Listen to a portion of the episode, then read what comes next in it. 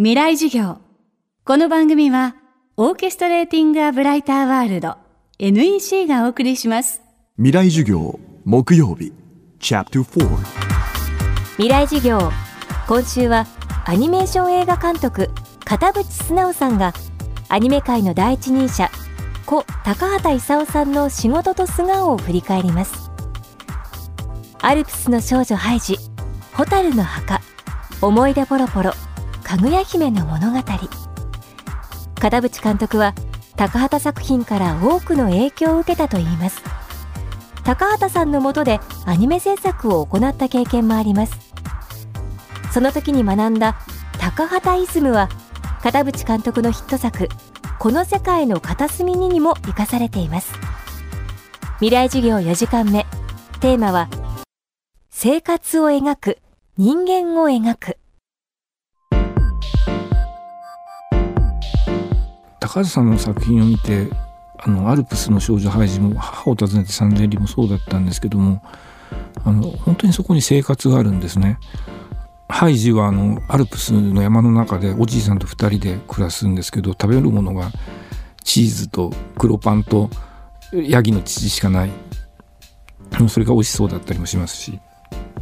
で始まって何話目かになるとそのアルプスの山の中で一日はどういうふうに過ぎていくのだろうっていうことが語られる回がありまして朝起きて朝ごはん食べてヤギと一緒に山の上に登ってでヤギが草食ってる間は昼寝してで夕方になって降りてきてっていう夜寝るまでの回があったりするわけなんですね。それから母を訪ねて三千里は初めはあのイタリアのジェノバだったんですけどそのジェノバで一人でその日のご飯を買いに行って自分で料理して作ってるそのマルコっていう男の子がいてね。でその生活感ですね。でそういう毎日ご飯作るんだとかね。毎日こんな一日を過ごしていくんだっていうのが思えばあまりにも現実的すぎてアニメーションで描いてそれ面白いのかなって思われがちなことだったんじゃないのかなと思うんですよ。それまではねあのもっとアニメーションって夢をこうたくましく想像力を膨らましてっていうようなあの方向に考えられてたはずだと思うんですけどでもそんな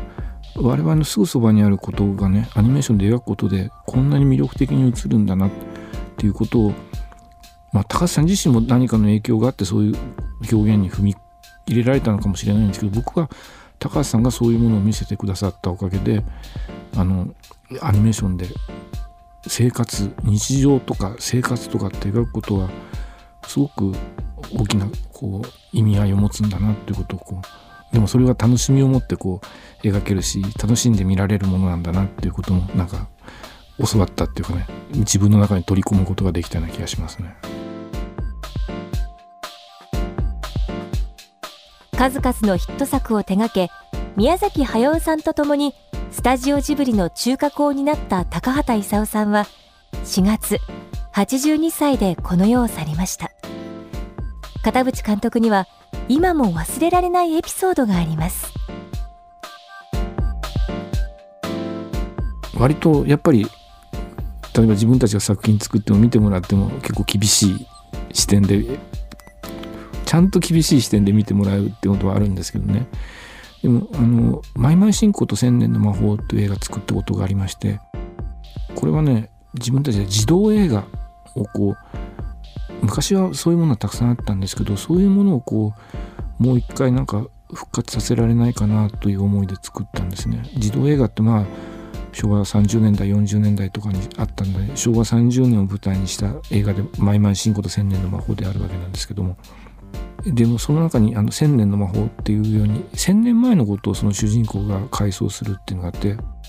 平安時代のお話とか出てくるわけですね千年くらい前だと。でたまたま高橋さんが「かぐや姫の物語を」あの構想中にその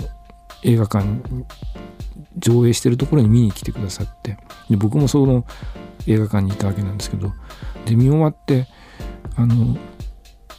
何にも言わないで肩をボンって一つ叩かれて。いやそれそれはもう本当に何て言うんですかね。高橋さんっていうのは何事も語るには全部をこう言語化してきちんと意味をそこに語っていくっていうあのそういう厳密さを持った方なんですけどそうじゃなくて肩ボンと一つ叩いてっていう感じでね。これは褒めてもらったのかなと思って。でもしばらくあのしてその「マイマイシンコと千年の魔法」を見たっていうのをその大学の映画学校の授業でも語られたみたいでなんかあの映画はあれは良かったですねっていうのをねいつもとちょっと違うあの表情でちょっと遠い句を見るみたいにして語っていただいたみたいな。でもどう良かったのかは相変わらずなんですけどもだからこそ褒めてもらっている感じがものすごくして高橋さんは「ジャリンコ知恵」って映画も作られててジャリンコ知恵なんかもその児童映画自分が昔見たものの中であの演じてらっしゃった中山千夏さんに知恵の声をやってもらったりとか何か高橋さんの見えた世界ってこういうところなのかもしれないなっていうところになんか少し触れられたような気がしました。